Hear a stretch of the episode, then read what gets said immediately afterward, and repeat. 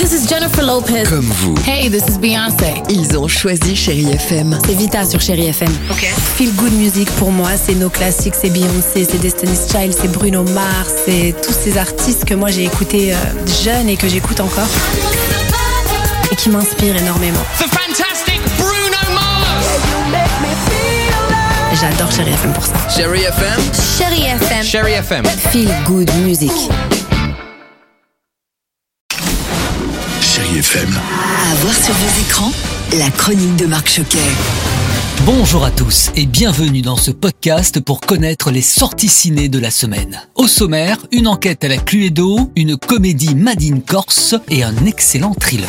Et action Et je commence avec Murder Party de Nicolas Pleskov avec Alice Paul, Eddie Mitchell et Miu Miu et parce que le vendredi c'est... Le vendredi chez les Daguerres, c'est Alice Paul interprète le personnage de Jeanne Chardon-Spitzer, une brillante architecte. Et un jour, elle se voit confier la réhabilitation d'un manoir. Mais pas n'importe quel manoir, celui de la famille Daguerre, les rois du jeu de société. Mais quand César, Eddie Mitchell, le patriarche, est assassiné, Jeanne va devoir mener l'enquête comme un jeu de société.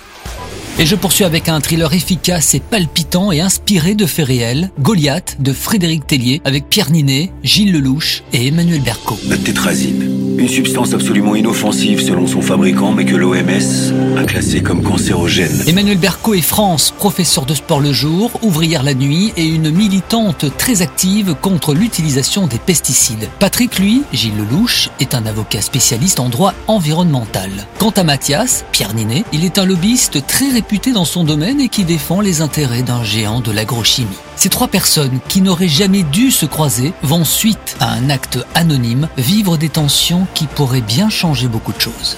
Gilles Lelouch. J'ai surtout euh, été creusé dans l'intime du personnage, qui était quand même assez bien euh, ciselé, assez bien défini. C'est-à-dire que c'est un type euh, en déroute professionnelle, en déroute sentimentale, un certain penchant pour l'alcool, des abusés, un peu abîmés. Voilà, la vie l'a un peu, l'a un peu fracassé. Ce procès, en tout cas cette lutte, ça va être un sursaut, comme un dernier souffle, ou alors un second souffle, on va dire plutôt. Goliath, à voir, absolument.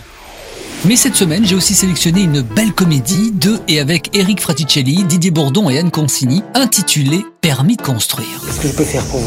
En fait, je voudrais construire une maison sur son terrain. Alors c'est l'histoire d'un dentiste parisien qui, après le décès de son père, devra aller en Corse. Alors ce dernier lui a légué un terrain sur l'île et en arrivant sur place, il va trouver un accueil euh, pas toujours facile. Si Eric Fraticelli a écrit, réalisé et joué dans le film, l'idée lui est venue surtout de ses producteurs, comme il me l'a confié au micro de Chéri FM. C'est pas moi qui ai eu l'idée originale, c'est Marvelous Productions, donc les producteurs qui sont venus me voir. Ils avaient juste un pitch. Le pitch, c'est Eric, il faut que tu nous écrives un film où c'est l'histoire d'un Parisien qui veut obtenir un permis de construire en Corse. Au début, je me suis dit, oula, c'est le truc un peu bateau, tout ça. Comment je vais mettre ma patte là-dedans? Puis, à force de me pencher sur le sujet, je trouve un angle un peu frais pour raconter la Corse d'une manière comique à travers un tel sujet. Permis de construire une comédie drôle et tendre à la fois.